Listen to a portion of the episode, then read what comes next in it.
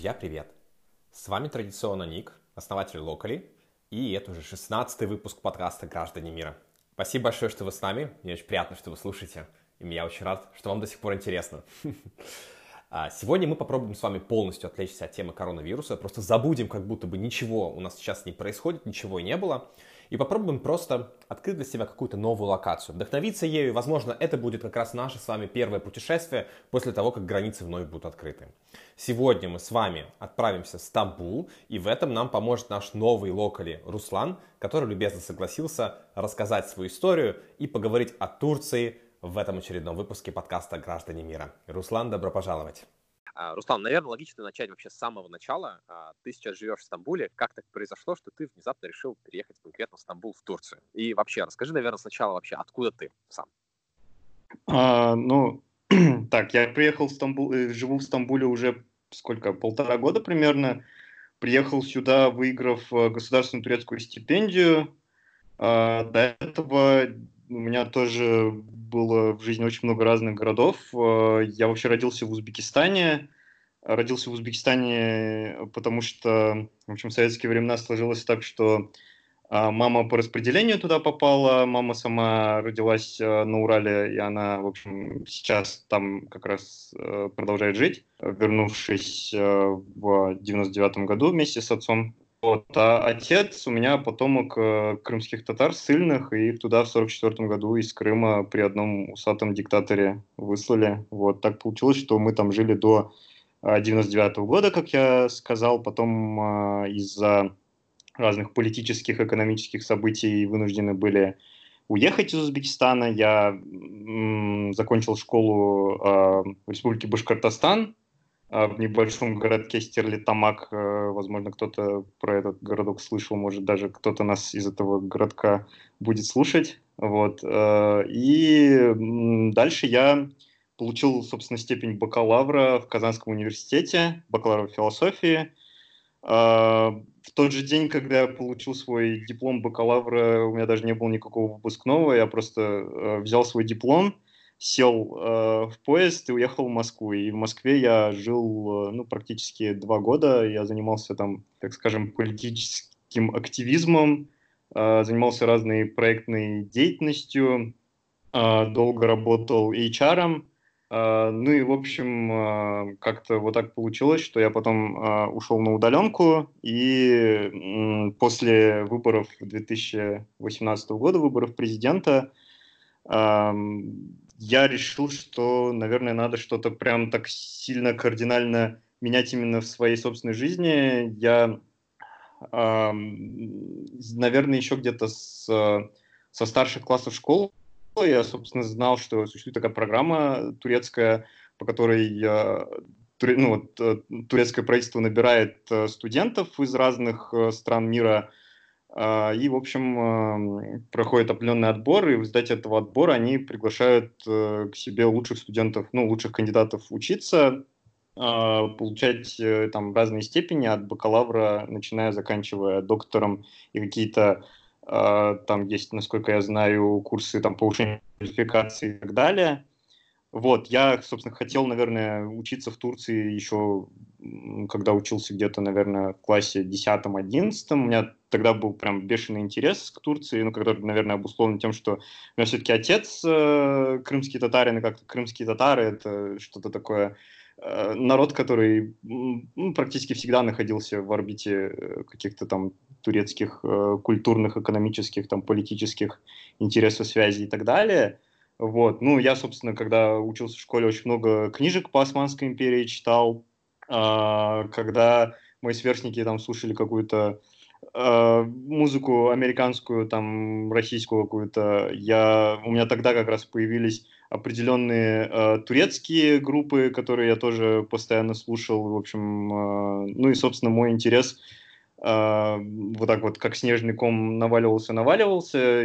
Я после 11 класса хотел поступить на востоковедение. На востоковедение у меня поступить не получилось э, из-за того, что у меня там недостаточно хороший, в общем-то, балл по ЕГЭ был, честно скажу. Но я поступил на факультет философии Казанского университета. А Казань как раз в то время, когда я учился на бакалавриате, она была такая, таким неким центром притяжения всего турецкого в России, наверное, потому что у нас в университете очень много турок училось, э, и, в общем, э, я там себе, ну, то есть, когда я учился на первом-втором курсе, у меня вне стен университета, вне моей группы, собственно, наверное, русскоязычных э, каких-то э, друзей не было. То есть я выходил из университета, я там созванивался с какими-то своими там турецкими друзьями, мы там встречались, я им чем-то помогал там по русскому языку, с ними как-то тоже турецкий практиковал. У меня вот э, к тому моменту, когда я, собственно, приехал в Турцию, у меня такой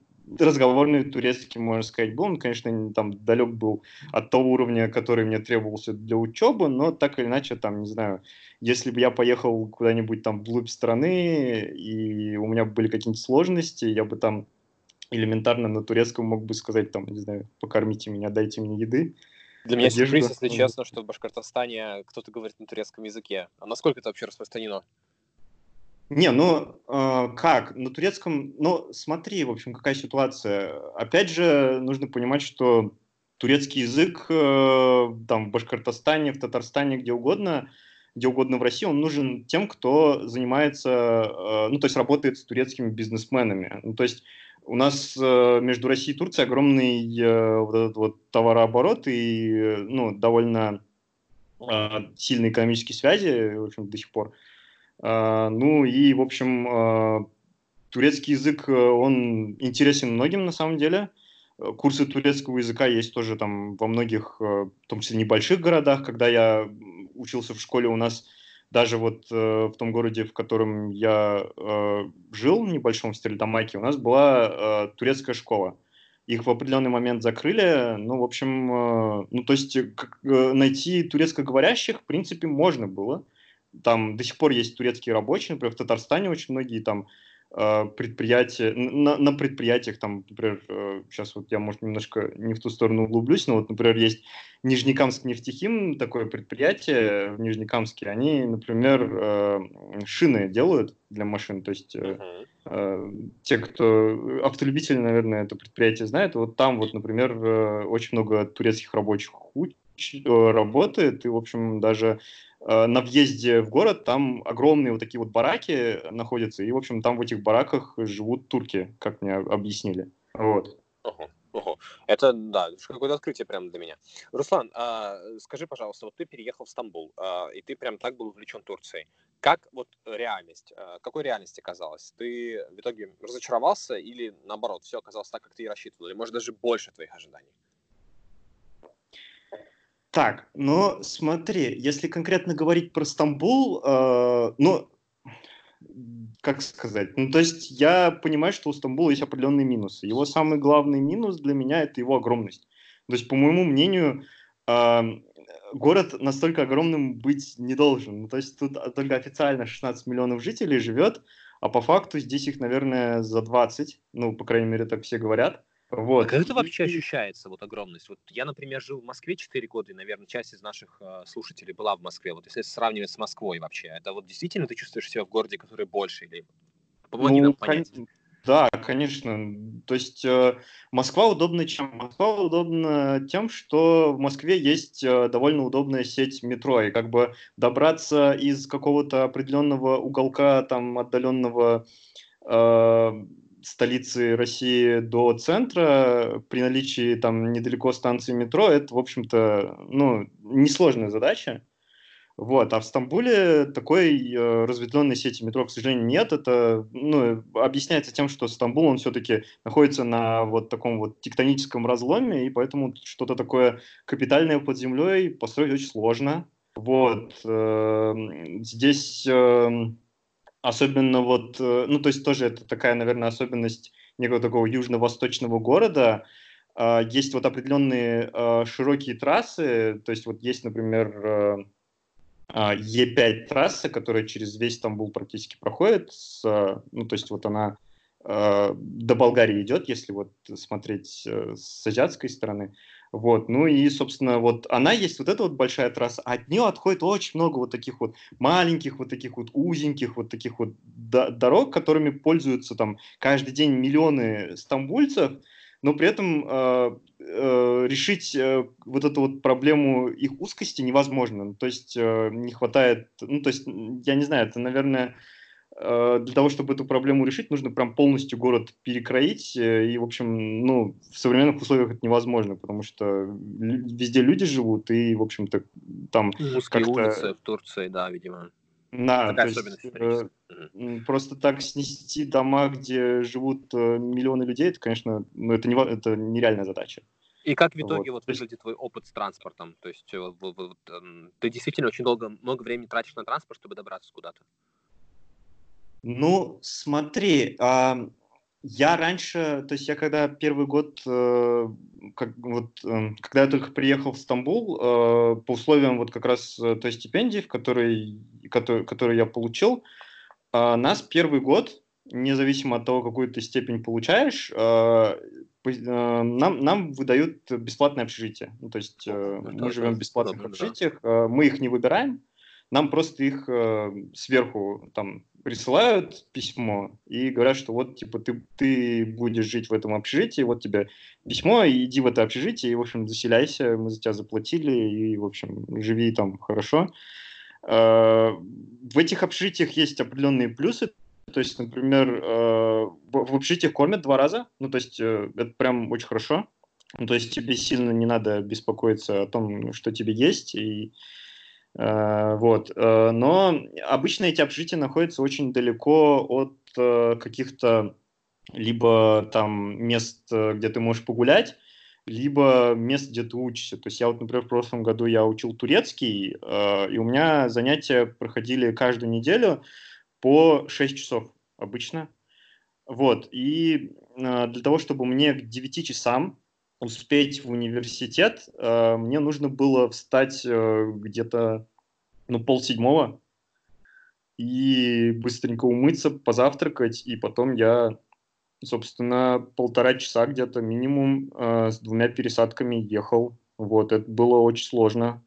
Особенно, наверное, зимой, потому что зимы в Стамбуле, они, несмотря на то, что там плюс 2, плюс 3 градуса, они довольно противные. И, в общем, ну, это, наверное, климат это какая-то отдельная тема. Но, в общем, да, это, это сложно добраться, если ты живешь на какой-то э, удаленной точке. И если ты каждый день ездишь вот так, то это прям очень напрягает.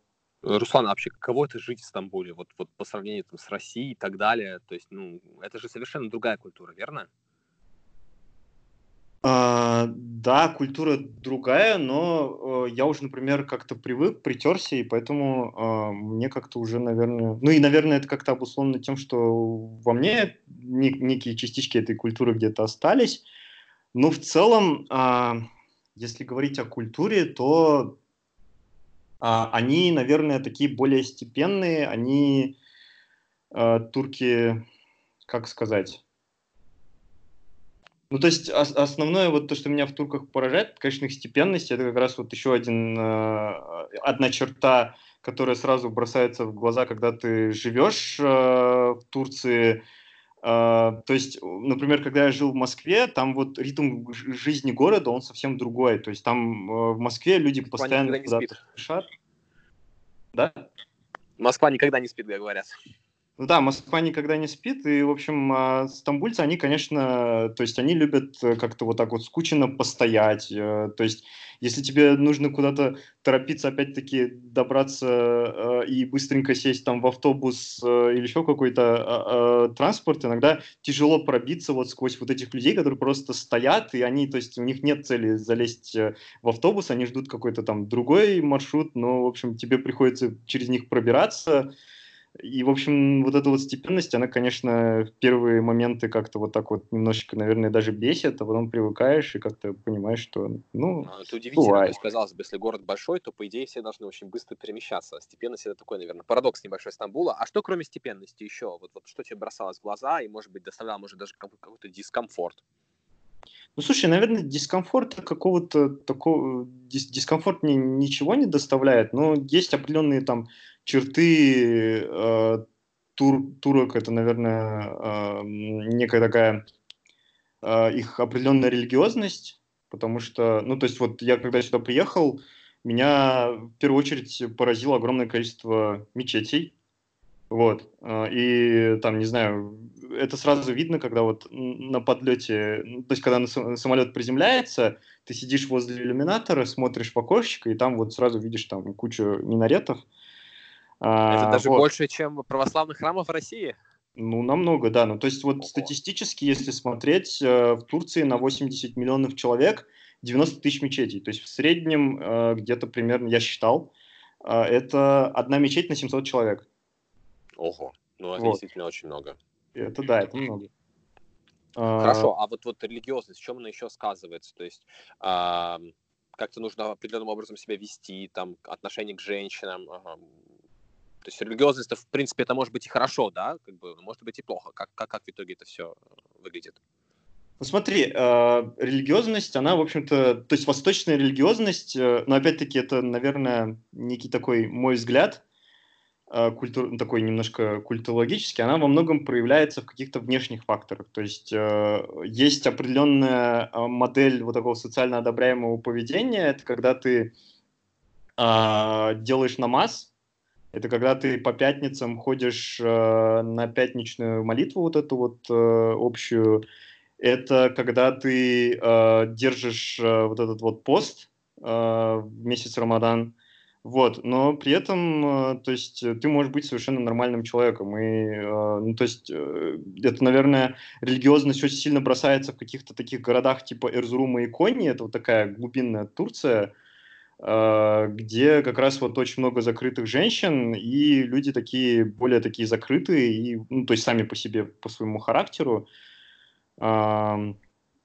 ну и, в общем-то, с ними э, найти контакт, наверное, сложнее. А так, в принципе, ну, турки, они, которые живут в каких-то там больших городах, э, они такие довольно либеральные многие сами по себе, хотя тоже могут быть религиозными, но при этом как-то эта религиозность, она им какие-то барьеры в общении с другими людьми, с представителями других культур, в общем, не ставят.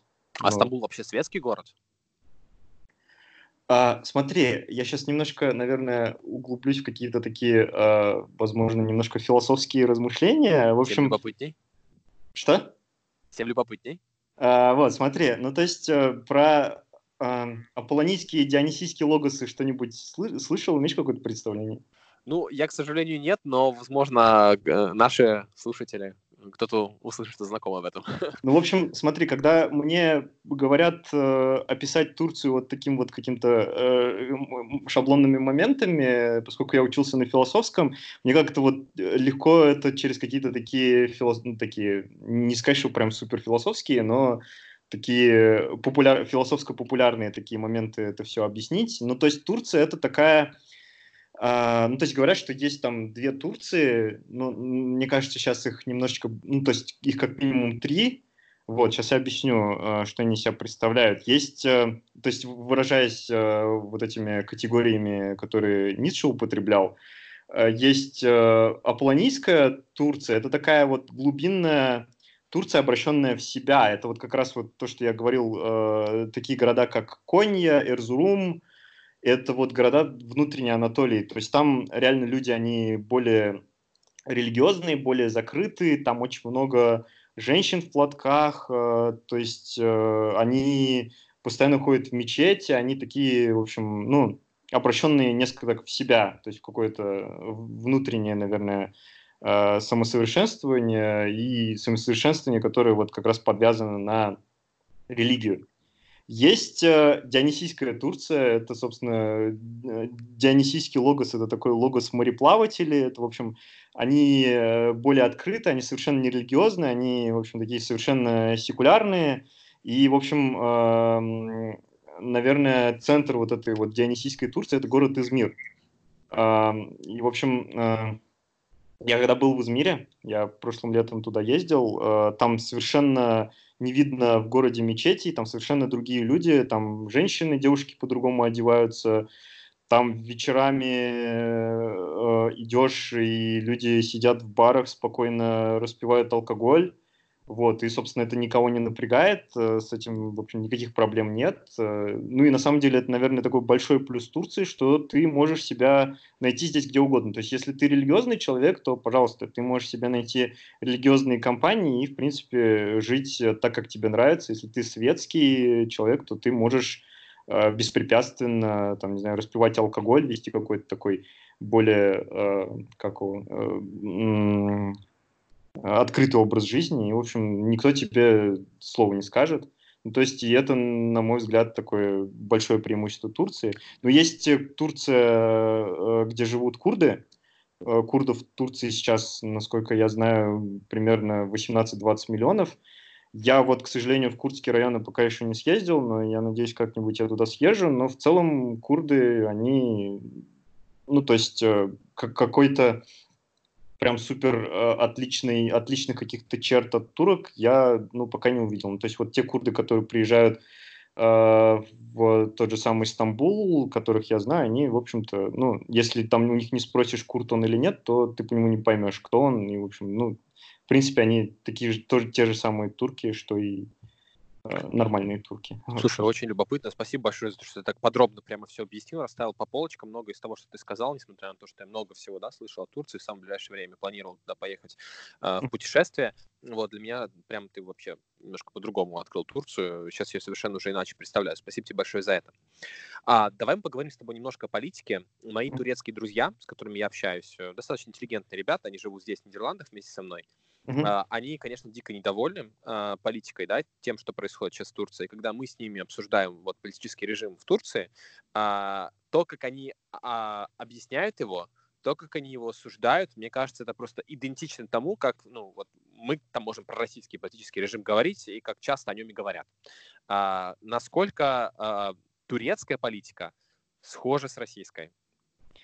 Ну смотри, на мой взгляд, э, нельзя говорить, что наши страны супер похожи, потому что вот как раз, э, если вот продолжать вот это вот мою, мой разговор про логосы, они как раз вот эти логосы очень сильно влияют на электоральные предпочтения. То есть если смотреть на карту Турции, на электоральную карту Турции, то там можно сразу определить, что есть э, районы, где голосуют за оппозицию, а, оппозиция, то есть она как раз-таки э, противостоит вот всем вот этим э, моментам, которые, ну, то есть моментам, связанным с закручиванием гаек, которые сейчас вот э, э, центральной властью турецкой проводятся. То есть, э, как сказать, вот есть, например, город Измир, самый либеральный город Турции, и там никогда не будут поддерживать политику Эрдогана, там всегда будут голосовать за оппозиционных кандидатов, и, в общем-то, это очень сильно будет на а, политику всей страны влиять, потому что кроме Измира есть еще вот такие другие э, города, где, собственно, тоже никогда не будут э, поддерживать какие-то вот такие э, религиозные, ну, то есть э, политические, э, как сейчас пытаюсь, попытаюсь сформулировать это, чтобы было понятно. То есть, э, где не будут поддерживать э, тот вот курс политический, который сейчас проводит Эрдоган, связанный с религией.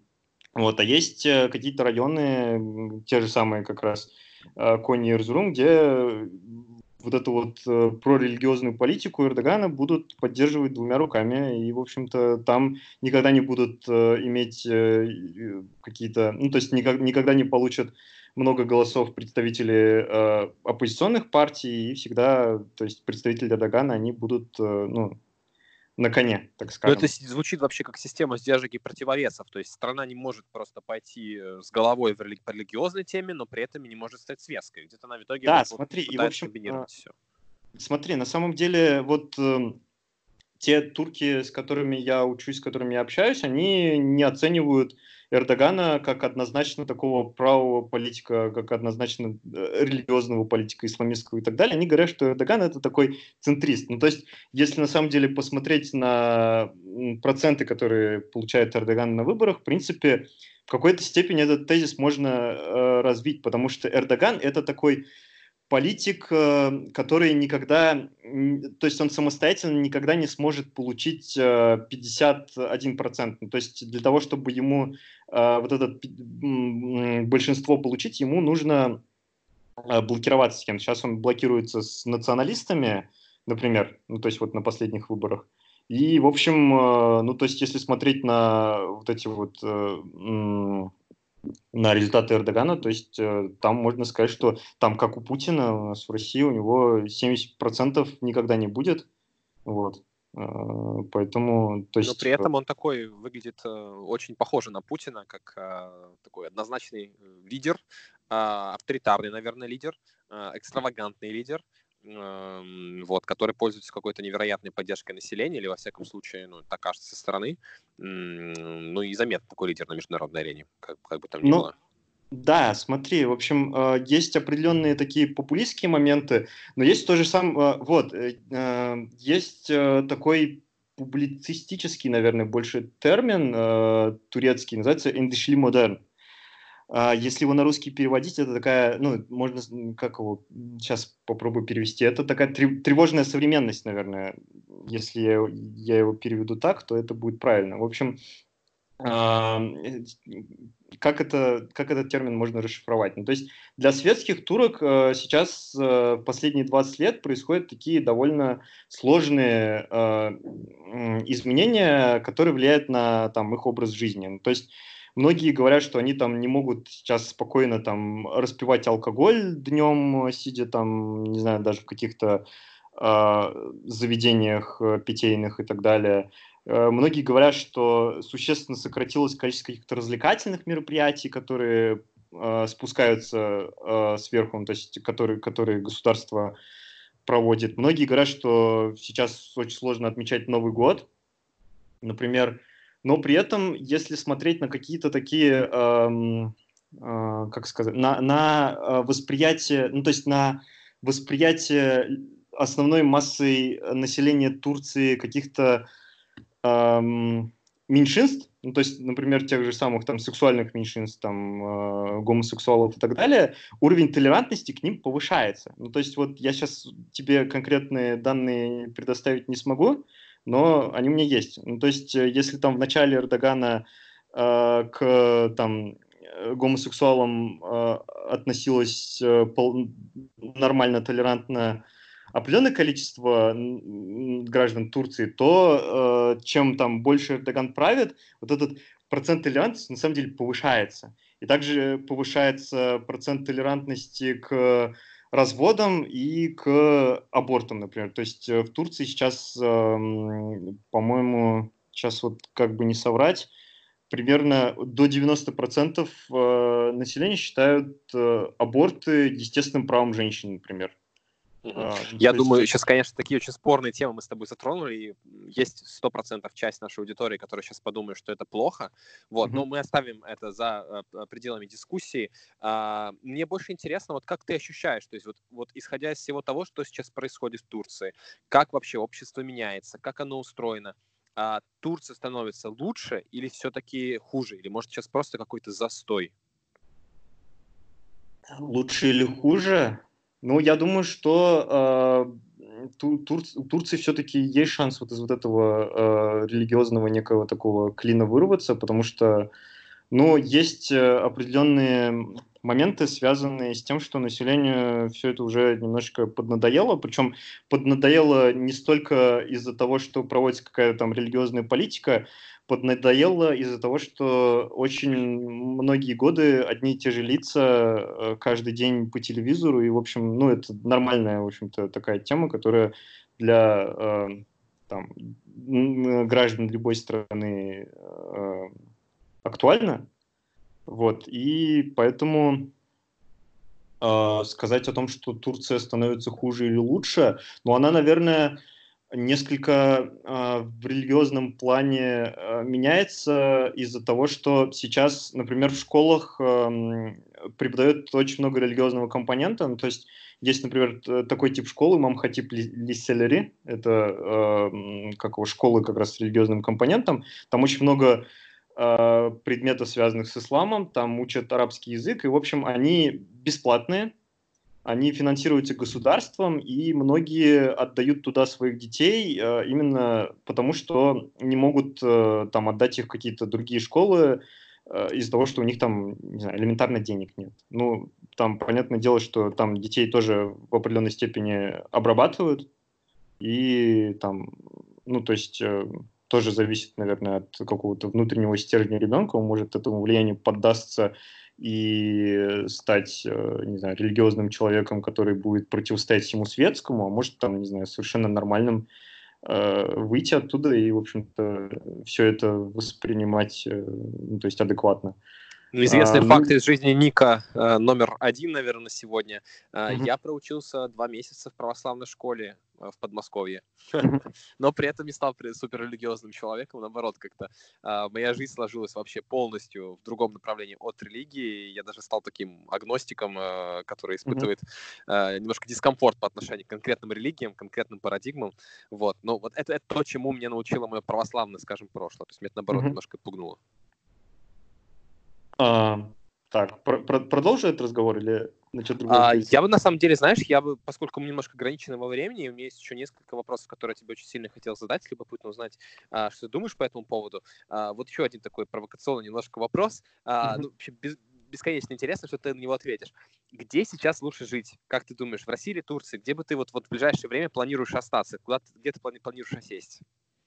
Ну смотри, э, Турция, конечно, классная страна, но я все-таки хотел бы, наверное, от, отучившись, э, вернуться в Россию. Э, и я, в общем-то, для себя как раз рассматриваю возможность жить на... Ну, то есть, наверное, это какой-то такой тоже мой идеал, жить на два, на, на два государства. Ну, то есть, я планирую вернуться в Россию, но у меня с этим связаны во многом семейные моменты, потому что, ну, мне там элементарно надо помогать маме после того, как у нас вот не очень ну, то есть не, совсем несчастливое событие э, в жизни семьи случилось, не буду говорить какое, наверное, вот, и я планирую вернуться в Москву, я планирую связать свою там какую-то будущую профессиональную деятельность с Турцией, а, ну и, в общем-то, если говорить о том, где мне комфортнее, а, наверное, ментально мне все-таки ближе Россия, потому что я прожил э, там 25 лет в России, и, в общем, я, ну, то есть э, среди турков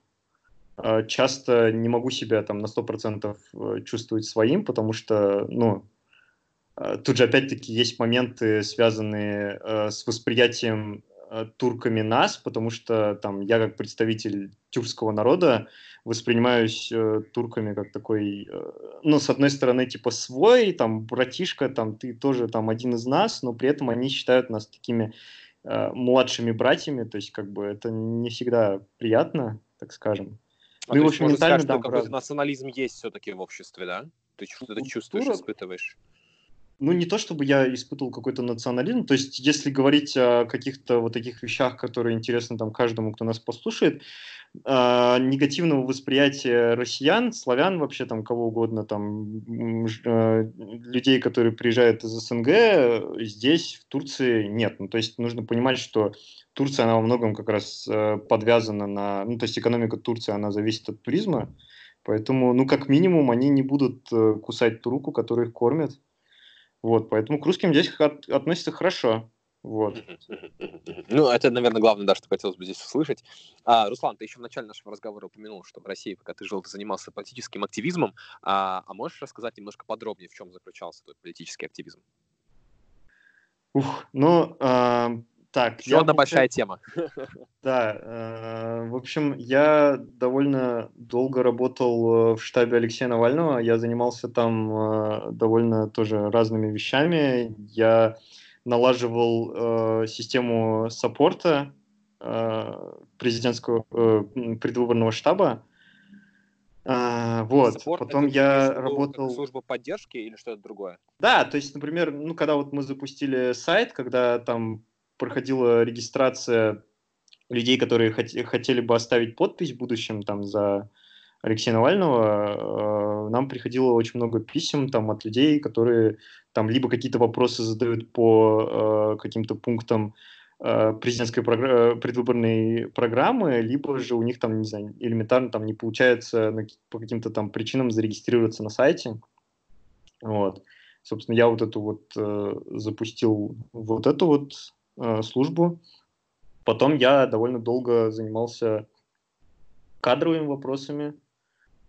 Э, ну, то есть тут, в принципе, все просто. Там нужен человек, а, выкатываешь вакансию. Ну, вот на, на, на начальных этапах нам хватало нашего сайта, потому что интерес компании был довольно большой, и, в общем-то, очень много классных людей к нам приходило просто вот от того, из-за того, что они писали а, на нашу почту, там нам приходило там огромное количество резюме от них, и, в общем, вот э, основная моя как раз работа заключалась в том, чтобы анализировать там каждый день вот большое количество вот этой вот информации, которая поступает, э, смотреть там, э, отбирать людей, которые там нам нужны, иногда там собеседовать их самому, иногда там перенаправлять на э, каких-нибудь там, не знаю, если нужен юрист, там юристам их э, человека отправлять, если там нужен какой-то э, человек на какую-то там менеджерскую позицию, тоже там, э, не знаю, там Леониду Волкову, там начальнику предвыборного штаба, э, вот, и так далее.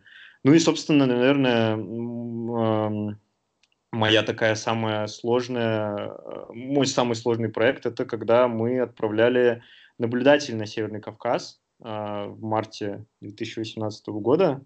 Ну, то есть э, начнем с того, что никто до нас э, такими вот масштабными отправками не занимался, и мы понимали, что нам нужно знать реальную картину Э, электоральных предпочтений э, людей, которые живут э, прежде всего в Чечне, в Ингушетии и там в других российских регионах, где официально всегда у нас там 99% явка и 99 людей, 99% людей, приходящих на участки, они, в общем-то, голосуют за там правящую партию и там человека, который уже больше 20 лет находится у власти, и не больше 20, 20 лет находится у власти.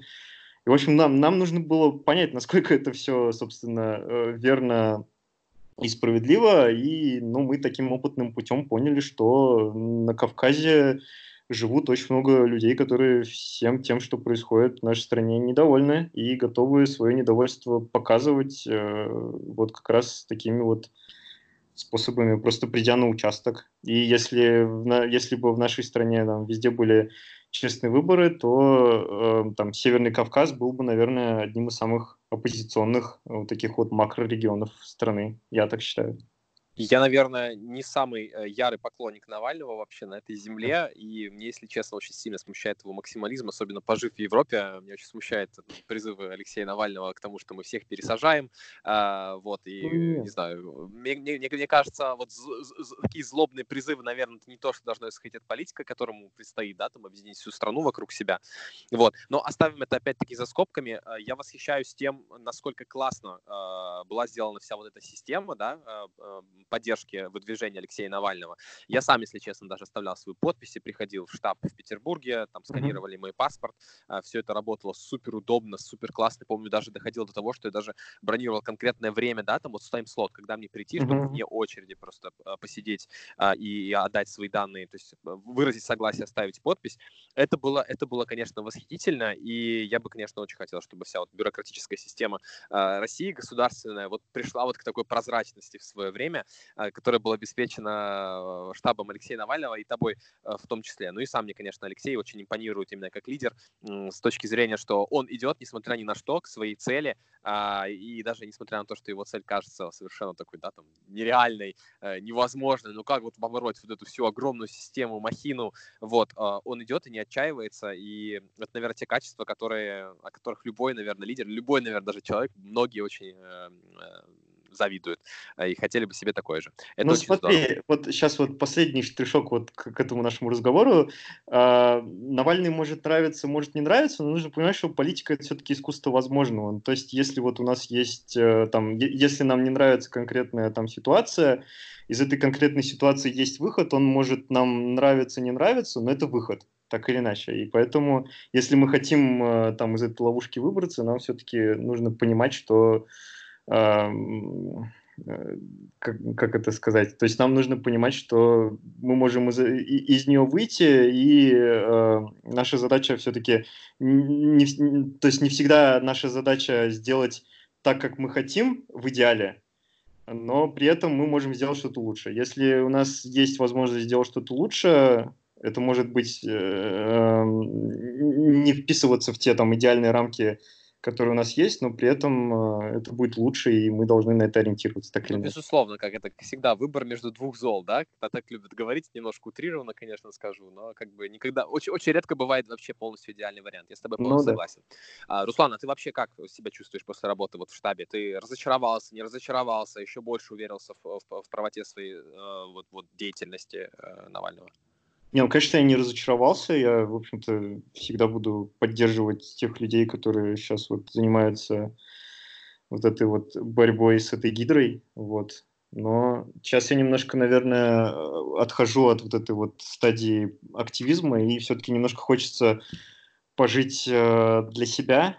То есть вообще вот в идеале, как я вижу, как я вижу свое дальнейшее существование, это то есть я хочу вернуться в Москву элементарно, я не знаю, хочу снять себе квартиру, хочу взять с улицы кота и работать на какой-нибудь э, спокойной работе, при этом ну, не забывать, что у меня там есть определенные взгляды.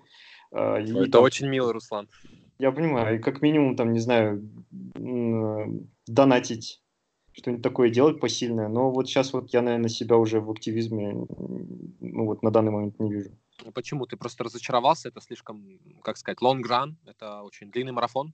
Это, наверное, немножко такой момент, когда ты перестаешь э, удивляться вещам, которым э, ты должен удивляться. Ну, то есть э, я вот работал редактором пабликов до недавнего времени, буквально я 1 марта, собственно, уволился.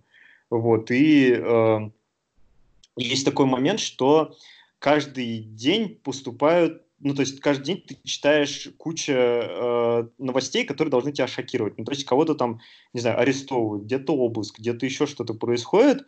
И то есть, э, вот, например, когда нас самих в 2017 году арестовали и посадили там за невыполнение там законных требований сотрудника полиции 19.3 э, статья административного кодекса, тогда это было для всех шоком в 2017 году в марте.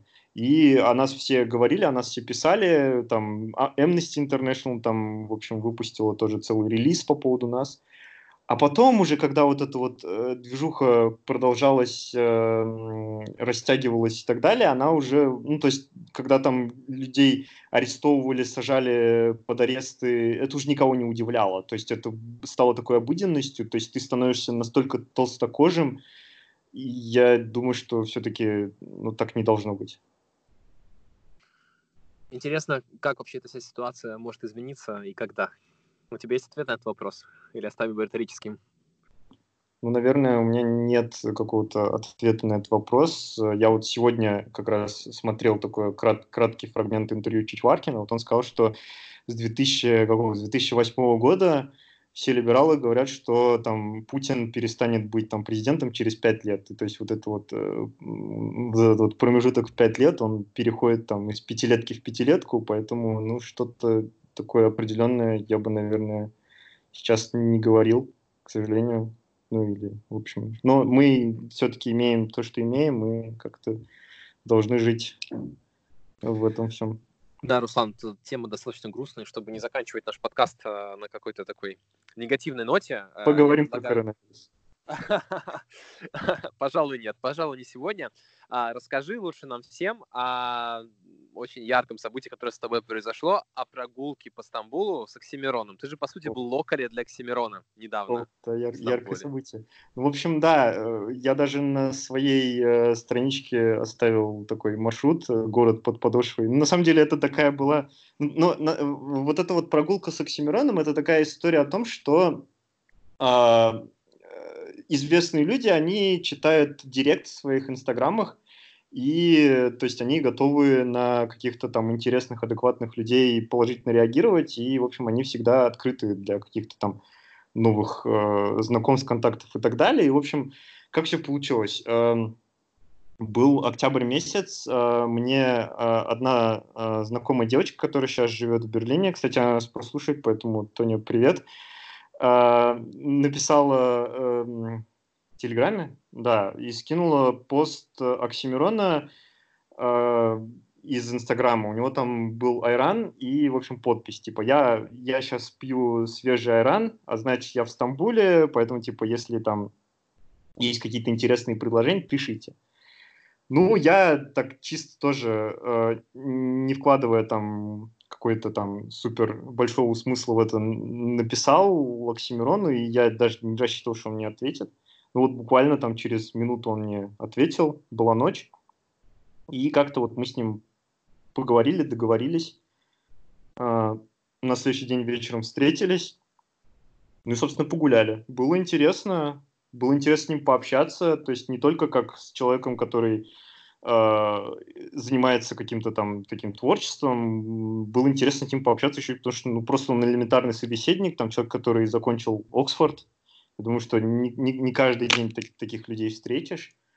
Вот, и потом это как- как-то вот немножечко э, полушутку, полу, ну, скорее, шутку, наверное, так переродилось в некую такую гипотетическую идею, что, а вот можно же вводить какие-то там экскурсии для там поклонников Оксимирона, ну, понимаете всю, всю иронию того, что я говорю. И а, э, такое появилась некая модель вот примерно таких вот экскурсий, которые водят, например, по каким-то там библейским местам. То есть я сейчас не хочу набогохульствовать, но, в общем, э, э, сейчас объясню. В общем, например, типа э, в там каком-то Иерусалиме есть э, экскурсии, которые связаны с местами, по которым э, шел Христос, когда его вели на Голгофу. Вот, и там типа тоже такие моменты есть, что вот там в этом месте э, римский солдат ударил там Иисуса плетью, он упал и благословил там, не знаю, детишек, которые играли в песочнице. Вот у меня так, в шутку тоже такие вот моменты возникали, что вот типа, а вот здесь вот Оксимирон Рон там, не знаю, сказал, что там у меня левая коленка болит, облокотился на скамейку, вот. А. Слушай, конечно, да, вообще очень необычное сравнение, но я думаю, поклонники Оксимирона оценят. Ну, да, а ну, в смысле, это, это, это все шутка. Да, ну, ну конечно, естественно, мы понимаем. А в чем особенности вашей вообще прогулки? Что вы успели посмотреть и что Оксимирону понравилось в Стамбуле? Он вообще фанат Стамбула, как бы ты сказал? А, когда мы с ним встретились, ну, то есть пер, первый вопрос, который я задаю там всем своим друзьям, которые у меня приезжают в Стамбул, а у меня в Стамбул довольно много друзей приезжает, я не знаю, каждый месяц я, собственно, встречаю, ну, в среднем, каждый месяц э, ко мне кто-то приезжает, и я там рад погулять с какими-то своими друзьями, вот, и, собственно, так я, в принципе, наверное, город узнал, а, и как-то вот так у меня выработались какие-то там любимые места, маршруты и так далее. Вот. Э, в первую очередь я у всех спрашиваю, а что для тебя Стамбул, что для тебя Турция? Это там больше Европа или больше Азия? В основном мне говорят, что Стамбул это там однозначно, ну, больше Восток, Азия. Вот. Э, Оксимирон мне сказал, что Стамбул это больше Европа.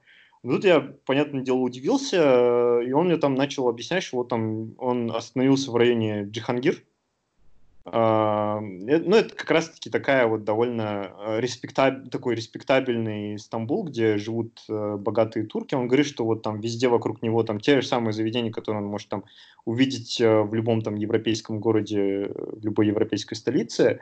Вот. И, собственно, я ему показал немножко такую, наверное, изнаночку Стамбула. И мы с ним погуляли по... Ну, то есть вот мои любимые стамбульские кварталы – это Фенер и Балат. Фенер – это бывший греческий район, а Балат – это бывший еврейский. Ну, то есть там вот очень сильно вот эта вот аутентика такого некоего э, города, который э, мог бы э, существовать на месте современного Стамбула, не придя сюда, не придя сюда турки, она, собственно, вот, наверное, сохранилась. Там очень много вот таких вот э, классных, красивых домов, Многие из них такие пряничные, опрятные, многие из них э, в полуразрушенном состоянии, но у них в этом тоже есть некий их шарм. Там э, очень много разных таких вот э, хипстерских там каких-то таких ламповых кафешек семейных, где, ну то есть их отличительная черта это то, что э, и э, то есть го- готовят непосредственно в этих кафешках те же самые люди, которые в этих заведениях являются хозяевами. Вот. И это довольно мило. Ну, то есть, когда какая-то там семейная пара открывает свое кафе и делает все это с любовью, это, наверное, самый лучший формат э, такого общественного заведения, который может существовать, на мой взгляд. Я полностью согласен. Я полностью согласен. Сам обожаю такие места. У меня мое любимое место в Гааге это как раз итальянский ресторан, uh-huh. которым владеет, а, ну, соответственно, выходец из Италии, итальянец. Uh-huh. Вот, и он сам причем готовит и обслуживает. И это, конечно, очень волшебно, это очень вдохновляет. Руслан, я могу сказать, что вот этот твой последний рассказ э, меня как минимум замотивировал еще больше ехать в Стамбул. К сожалению, я должен был ехать в Стамбул 29 марта. У меня были билеты на руках, но, скорее всего, uh-huh. уже это сделать не получится из-за того, что границы сейчас закрыты, передвижение ограничено ограничено. Вот, но я с нетерпением э, жду возмож... первой возможности э, вновь выбраться и отправиться в, в Турцию. Это будет мой первый раз. Э, Руслан, с удовольствием, конечно, прогуляюсь по Стамбулу с тобой после такого рассказа. А даже несмотря на то, что я, наверное, не самый яркий фанат Оксимирона, просто такой скромный э, последователь. Э, мне будет очень приятно погуляться с тобой вот и узнать э, Турцию, Стамбул э, через твои глаза. А, дорогие друзья, с Русланом погулять может каждый желающий. А, я прикреплю ссылочку к описанию этого подкаста, а, который будет вести на профиль Руслана на сайте Локали. Вы можете нажать на кнопочку «Связаться с Локали» и уже дальше общаться непосредственно с Русланом, спланировать свою следующую поездку. Может быть, даже сейчас, несмотря на то, что сейчас передвижение ограничено, но почему не спланировать свой осенний отпуск, да, или, допустим, летний отпуск.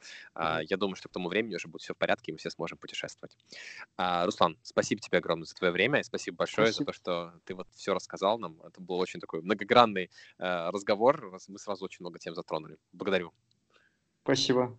Все. А, друзья, по-прежнему нас можно слушать каждую неделю. Мы выходим по понедельникам. Подкаст «Граждане мира». Подписывайтесь на нас на ваши на самой удобной платформе, которую вы обычно используете. Apple подкасты, Google подкасты, Яндекс Музыка или одна из многих других. А, мы с вами остаемся на связи. Будьте здоровы, не болейте. С вами был Ник. Всего доброго.